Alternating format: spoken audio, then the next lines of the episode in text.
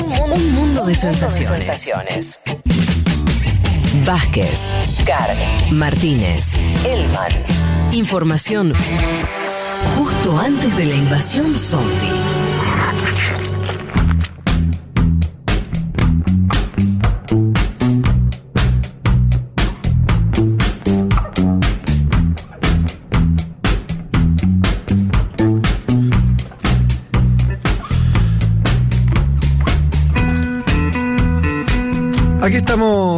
Para arrancar ya el programa. Queríamos hablar particularmente de, de esto, de Brasil.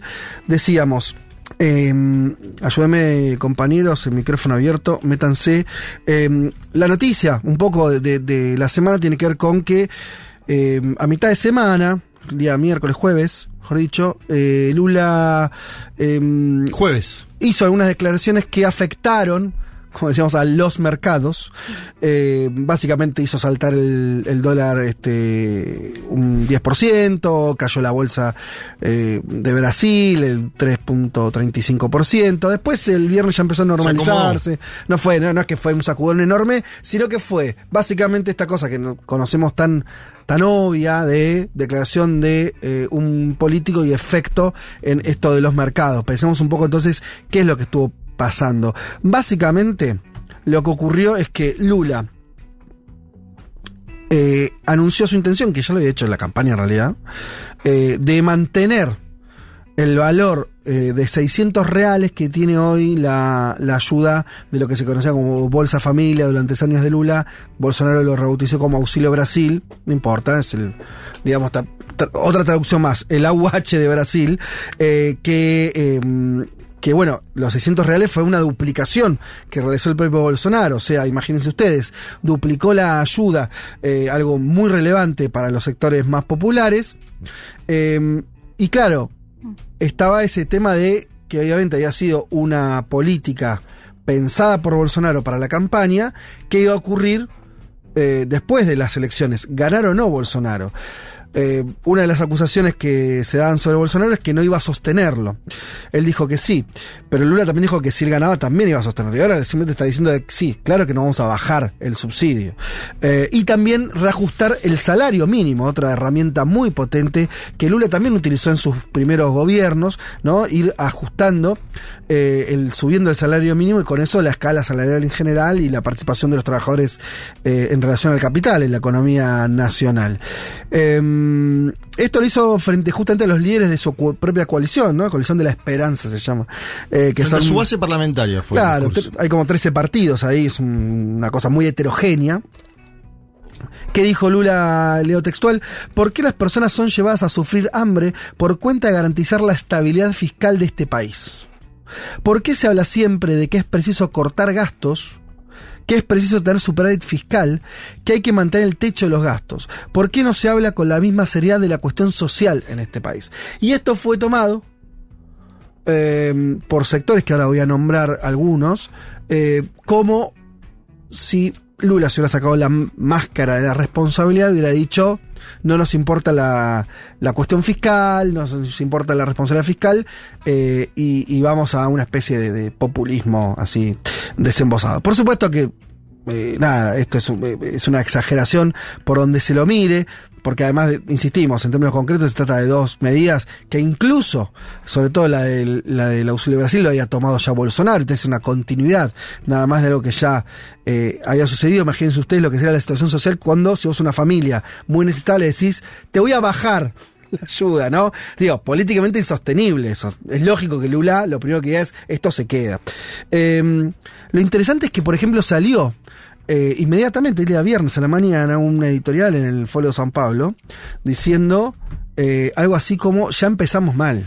Y esto es relevante porque Folia Sí. fue uno de los grandes apoyadores de la campaña de Lula, Total. se volvió anti-Bolsonaro, eh, desembosadamente, te diría, Sí. militó, ¿no? Eh, en una reversión de un clarín al revés, militó una campaña eh, y todos sus periodistas y más. La editorial es durísima. Básicamente eh, está diciendo así no. ¿No? Eh, bueno, es el, perdón, Fede, el editorial, pero apenas habló Lula, el título de Folia ya era por discurso de Lula. Sí. eh, am, el dólar se disparó e incluso la inflación. O sea, le indicaron también la inflación que venía desde tres meses de deflación y aumentó en el último mes. Yo creo que lo de Folia empezó el 30 de octubre. El día después que gana, de hecho yo compré el diario físico Sí. de San Pablo. Ajá. Estaba la foto de Lula besándose con Yancha Sí. y abajo la editorial decía al centro Lula. Sí. Al centro coma Lula. Directo, Sí. o sea. Sí, pero primero le dijeron, anda por acá. El fin de la metáfora, Claro. ¿no? Te muestro Sí. la foto con tu enamorada, al centro Lula, tercer, eh, y aparte con una elección apretada en términos numéricos, dos millones Claro. de votos. Sí, hubo otra de Yo digo, también, ¿no? ¿Cómo? Una Sí. muy parecida. Sí, sí, es, a ver. Sí, es- estamos diciendo folia como síntoma. Sí, no, pero no, estamos sí, hablando de la también elite. fue Sí, total. esa misma semana. Sí, yo sí. creo que hay tres cosas acá. ¿Qué significa el apriete de los mercados a Lula? Uno, tu discurso de campaña no puede ser el mismo discurso que siendo presidente, le dicen. Porque Lula básicamente dijo más o menos lo mismo. Claro, eso decía, no, no, menos, no, no es que Le voy a dar de comer tres no veces a a los brasileros, me importa muchísimo la cuestión social. Le dijeron, vos tenías ese discurso en la campaña muy bien, ahora sos presidente electo, tenés que cambiar tu discurso. Me parece que va por ahí. Segundo, tenés que nombrar un ministro de Hacienda técnico que no sea del Partido de los Trabajadores. Esa es la gran disputa que hay ahora en Brasil. Todavía no se sabe quién si va a manejar. va a poner un ministro de Hacienda el propio, si Lula va a poner un ministro de Hacienda de la coalición, o si Lula va a poner un ministro de Hacienda técnico que sea un, un puente con los mercados. Tercero, Meireles, expresidente del Banco Central con Lula, después ex ministro de Hacienda de Michel Temer, Marcos esto también, salió a criticar que Guido Mantega, Guido Mantega fue ministro de Hacienda de Dilma en el periodo mm, que no- desarrollista. Exacto, Que es muy el, bien, el periodo más.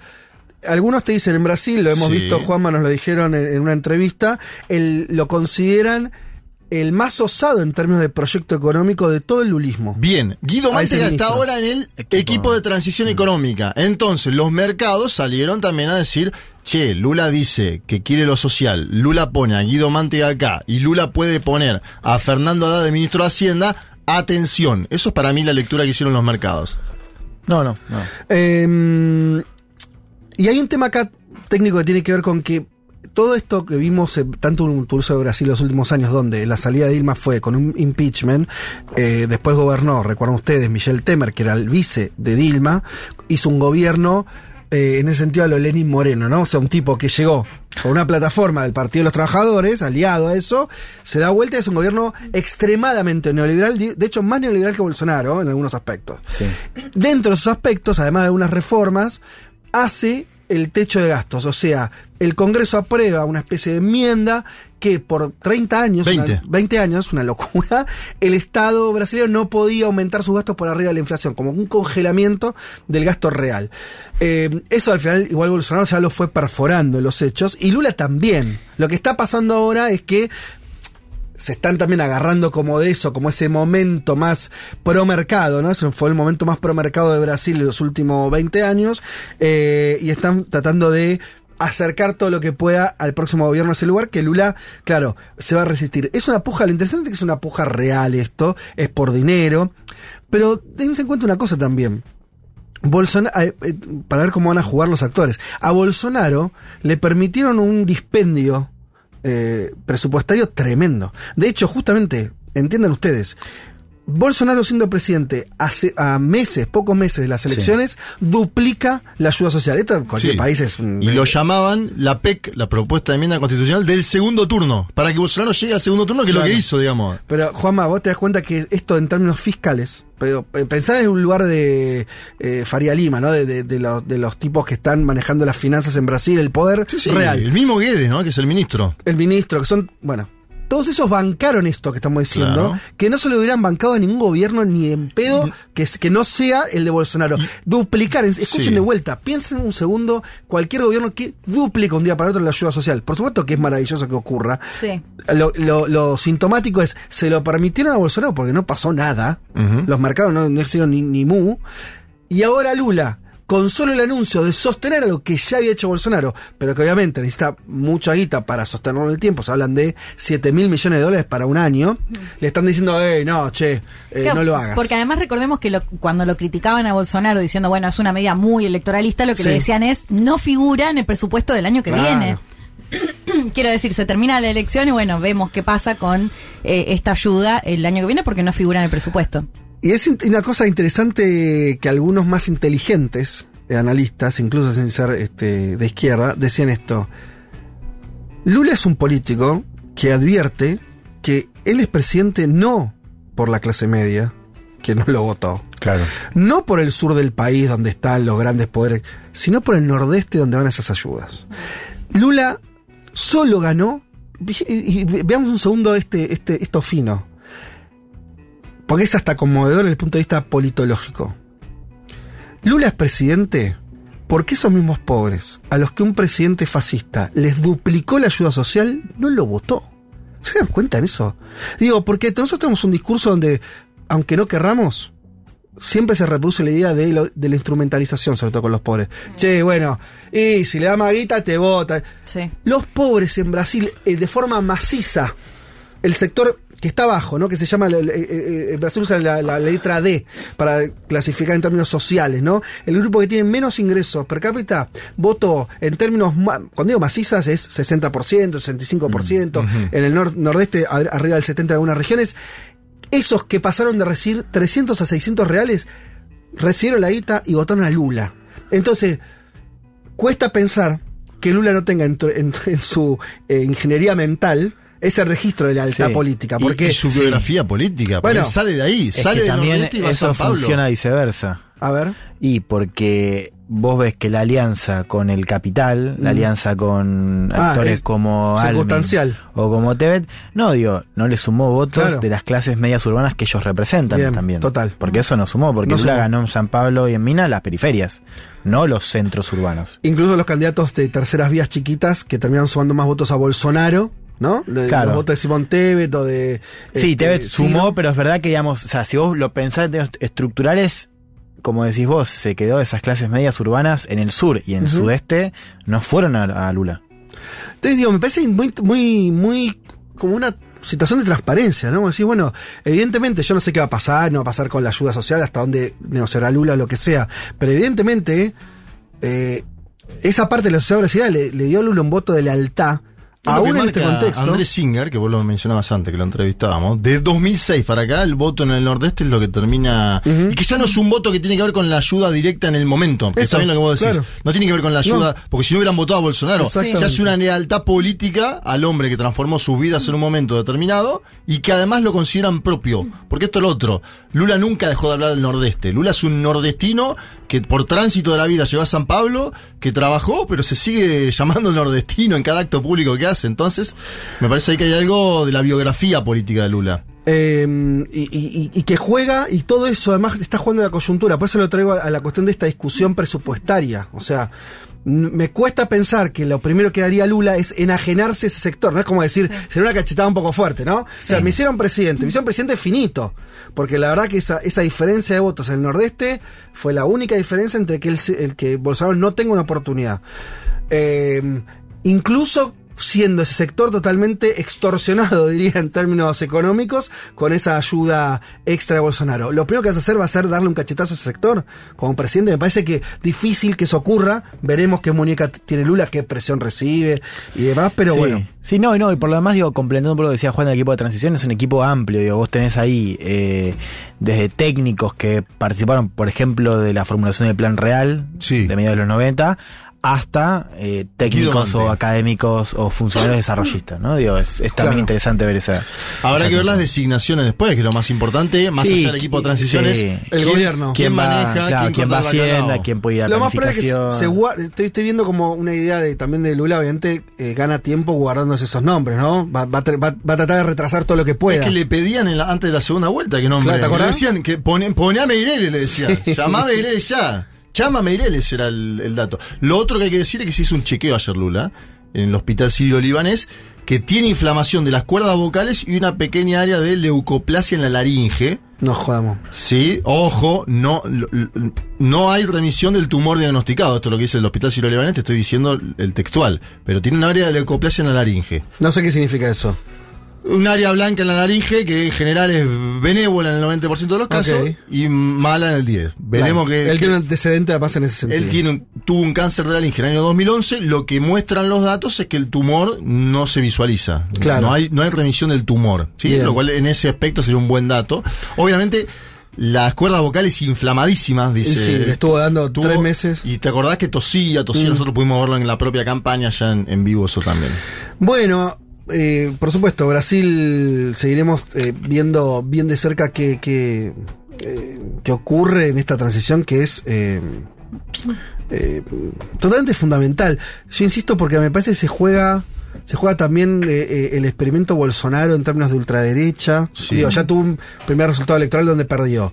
Ahora lo tenemos que ver como figura de la oposición, ¿no? Porque la otra novedad, lo dijimos, igual lo hemos contado, no, no qu- quiero pasar a algún otro tema, pero eh, un Bolsonaro casi eh, perro chiquito en estos días. O sea, Está guardado. hace dos Sí, semanas. Sí. está Está guardado. no, no viaja, no viajó a la COP, pero además enojado porque lo invita a Lula a la COP y no a él. Usurpador, le dije. Tampoco al G20.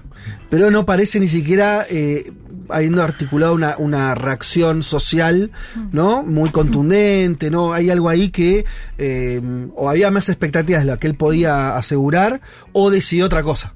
O decidió guardarse, dice, bueno, listo, ya estoy perdido. Quiero decir, no tengo plafón para hacer lo que suponíamos que esperaba que hacer lo del lunes y martes era un poco más masivo de lo que terminó siendo, Mm. ¿no? después de las elecciones. Claro. La, la denuncia de la auditoría es desde la Argentina, no la pudieron hacer de Brasil. me- Sí. me- es- P- Pondría a la mesa, pondría a la mesa algunos datos muy pesados como la lo- todo lo que hizo Estados Unidos, la administración, eh, Además, dice- cortándole cualquier tipo de chorro Sí. eh, muy fuerte. los militares mismos diciéndole no. Eso te iba a decir. Porque se juntó con los militares el lunes. Exactamente. Le dijo, chico, ¿qué hacemos? No, amigo. La sensación es que nadie se quiso, como si nadie se quiso jugar por Bolsonaro también. ¿No? Ah, Obviamente Estados Unidos no lo iba a hacer por el gobierno de Biden y demás. Pero, pero no solo eso, sino vos hablas, los militares, los sectores políticos cercanos a él. Donde Claro. pronto vos los narraste, se juntaron rápido con Lula Sí. los representantes parlamentarios. Entonces medio que el agua se le secó rápido, ¿no? La pecera quedó. Sí. Entonces me parece que eso dibujó una, una- un insolamiento, ¿no? Para una palabra en portugués. Solamente sí. Pero es muy Eh, poco decoroso esto del G20 que marcaba Juan. No Sí, ir, porque claro. la verdad que es, eh, es inédito entre los presidentes brasileños. Pasamos a hablar un poquito justamente del G20 que, que tiene que ver con, con algo de la región rápidamente. Eh, hacía mucho tiempo que Maduro no estaba cómodo viajando por el mundo. Sí, hacía mucho tiempo que no podía viajar por el mundo Maduro. Vos sabés que hay una cobertura que leí de un periodista llamado Juan Diego Quesada para el país y donde que habla de la cumbre, habla de Maduro juntando, eh, tenido algunas reuniones formales, sobre todo informales, saludo con Macron. Pasillo, saludo- ¿no? Mucho pasillo. Mucho pasillo, sí. Pero como alguien, entre comillas, normal, un presidente que volvió a ser un presidente. Y entonces la crónica me pareció bien eh, del gallego este que decía, eh, en los últimos cuatro o cinco años, Maduro estuvo recluido en Miraflores, ¿no? Era como un tipo que estaba asediado por distintas cuestiones, siguió siempre gobernando Venezuela, eh, pero, ¿no? Como en el palacio, ¿no? Y fuera de ahí, mucho no se podía mover. Sí. Incluso hasta dentro propio mismo de Venezuela, una situación muy, muy caldeada, muy complicada, la economía, la hiperinflación, todo eso. ¿No? Y como que alguien que volvió a salir. ¿No? Esa, esa sensación. Y lo veías ahí a Maduro, esto, como decían ustedes, pasillando con cierta comodidad, volviendo a codiarse con este, líderes eh, eh, europeos y también regionales. Em, yendo rápidamente a esto de la COP, que después vamos a ampliar, de, la cumbre climática, em, una novedad es que eh, el presidente de Colombia, Gustavo Petro, junto con Maduro, llevaron, por ejemplo, a pensar, están buscando algún tipo de eh, acuerdo en relación a la Amazonía, ¿no? Vinculado a la cuestión ambiental. Eh, es una forma de articulación, también de mostrar articulación política que se da en otras áreas, también en la cuestión de ir buscando eh, acuerdos de paz con la, la guerrilla del LN, que está, En- que labura en la sí. frontera, En ¿no? la cuestión migratoria. en la cuestión migratoria y demás. Eh, decíamos, además de esto, también ese encuentro for- informal con Macron y con Antonio Costa, eh, los líderes, eh, líder francés y, y- y portugués, también hablan de un nuevo momento de, este, de Maduro en, en el mundo, que obviamente está vinculado con otra cosa más pesada, que la hemos ya contado acá, que tiene que ver con la rehabilitación que le permitió la guerra de Ucrania. Sí. Y sobre todo el aval de Estados Unidos y de la administración Biden en las Sí. primeras horas, cuando mandó aquella delegación, ¿no? A- al Palacio de Miraflores. Es lo que dicen allí Bukele, ¿no? Estados Unidos define quién es el malo, quién es el bueno y cuando el malo deja de ser eh, bueno, pasa a ser bueno y cuando el bueno pasa a ser malo. Sí, y, y bueno, y la llegada de Gustavo Petro, ¿no? Que lo contabas recién también, pero me parece que es muy clave esta reunión que tuvieron. No se reunía, creo que con el último presidente colombiano había sido con Juan Manuel Santos en el Claro. 2016. Hace mucho Después tiempo. el corte diplomático y demás.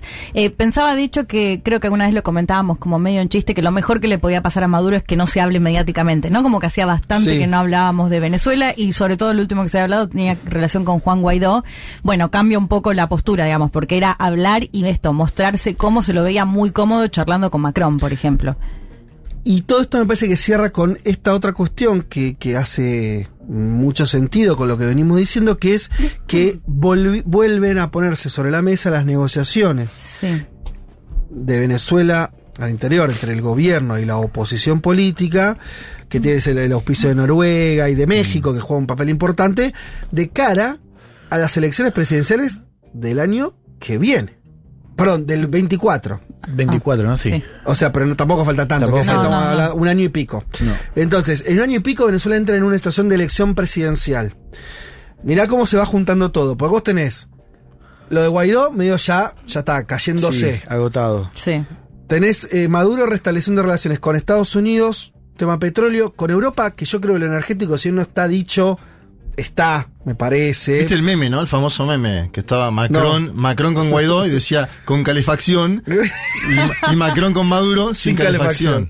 Bueno, por eso. No lo había visto muy la bien. guerra juega un plano. También juega un plano la cuestión que decíamos, o sea, eh, de pronto el mapa de Latinoamérica, vos tenías presidentes más hostiles Sí. cuando estaba agarrando Macri en Argentina, cuando tenías este a, al uribismo este, en Colombia. Bueno, al modificarse todo El Chile. grupo de Lima. Claro, hoy tenés una región donde está.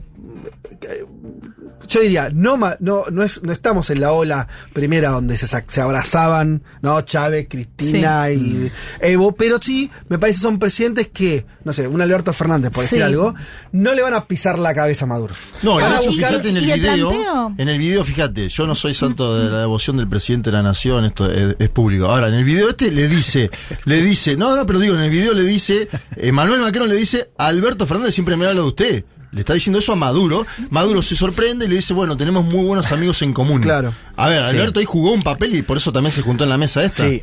Quiero sumar un dato más para meter el ángulo de Estados Unidos. Lo vamos a charlar mejor un rato, pero no es menor el hecho de que buena parte de la atención a partir de ahora con el triunfo de Santis eh, como gobernador esté en Florida. ¿Qué, qué pasó eh, esta semana? Dios, se empieza a pensar, y, y- y circuló mucho en Estados Unidos, esta idea de que Florida ya deja de ser un estado competitivo. Sí.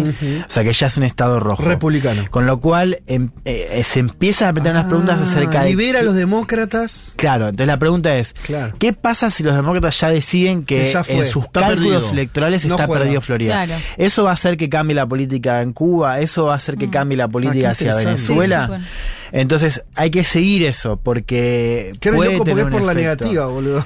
O sea, ¿entendés? Lo perdimos. Sí, lo perdimos, ya está, Claro, ahora- mientras, era un, un- un estado que switchaba, Claro. Pendular. Era, bueno, claro. to- eh, de hecho, todos decían que Florida, se decía, Florida decide la política externa, Claro. Claro. por lo menos hacia América Latina, de Estados Sí. Unidos. Es que era así. Es una Sí, o sea, que siempre miraban pero- Florida para tomar una decisión en Porque, la era, porque Sí. era política interna. Sí. Ahora, sí, es verdad, si ya está descontado, que es. Sí. Y, y sí, los datos de esta elección son tremendos en ese sentido. Ganó por de- 20 puntos Sí, y sí, en 2018 es había ganado por la mínima. Entonces, atención a si eso produce un giro. Se están preguntando, sobre todo Sí, con Cuba, sumemos Venezuela. Y otra cosa más, que es que De Santis, eh, posible candidato 2024, le va a poner mucho el foco a Venezuela. Claro, porque claro. es un tipo que su base está en Florida. Así Sí. que atención a esos movimientos porque van a impactar en esta discusión que estamos teniendo. Bueno, mira, eh, buenísimo el elemento que agregaste, Elman, a, a- a todo esto. Entonces, bueno, sí, como, como un cambio, ¿no? Eh, importante con distintas aristas. Y vuelvo al interno de Venezuela, que al final yo creo que es lo que determina, más allá de la guerra y todo,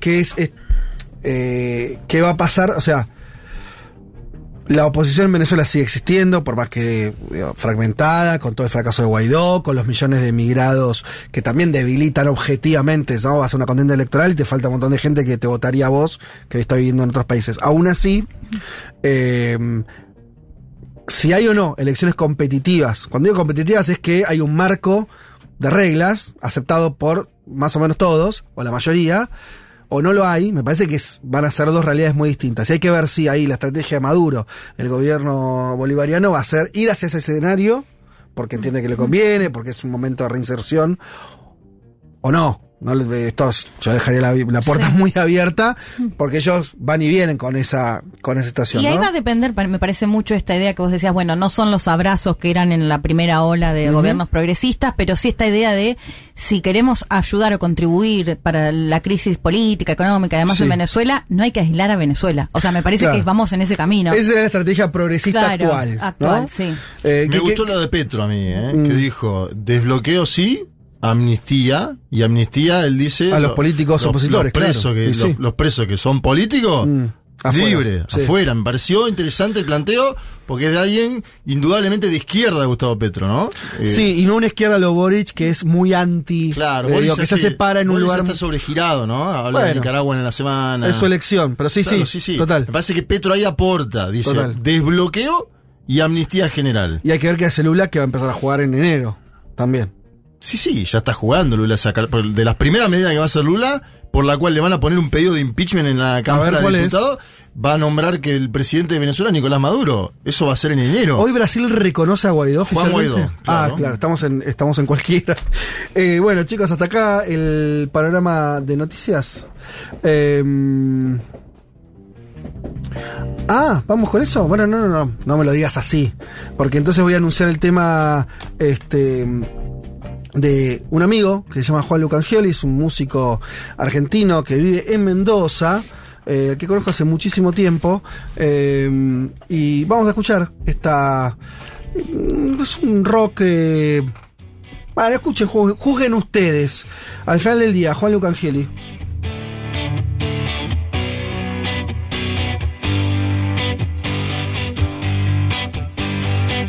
Tuve un amor muy alto, tuve un amor profundo, tuve un amor del cielo, tuve un amor del mundo, postales del camino, estrellas pasajeras,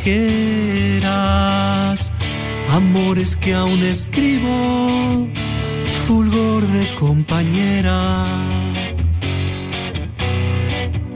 Al final del día,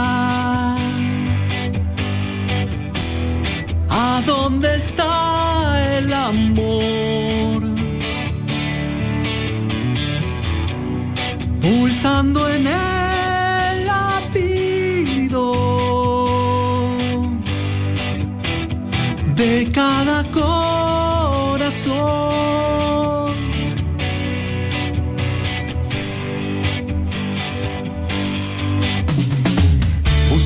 cielo abierto, perdido en laberinto, jugando en el espejo, naciendo como un niño,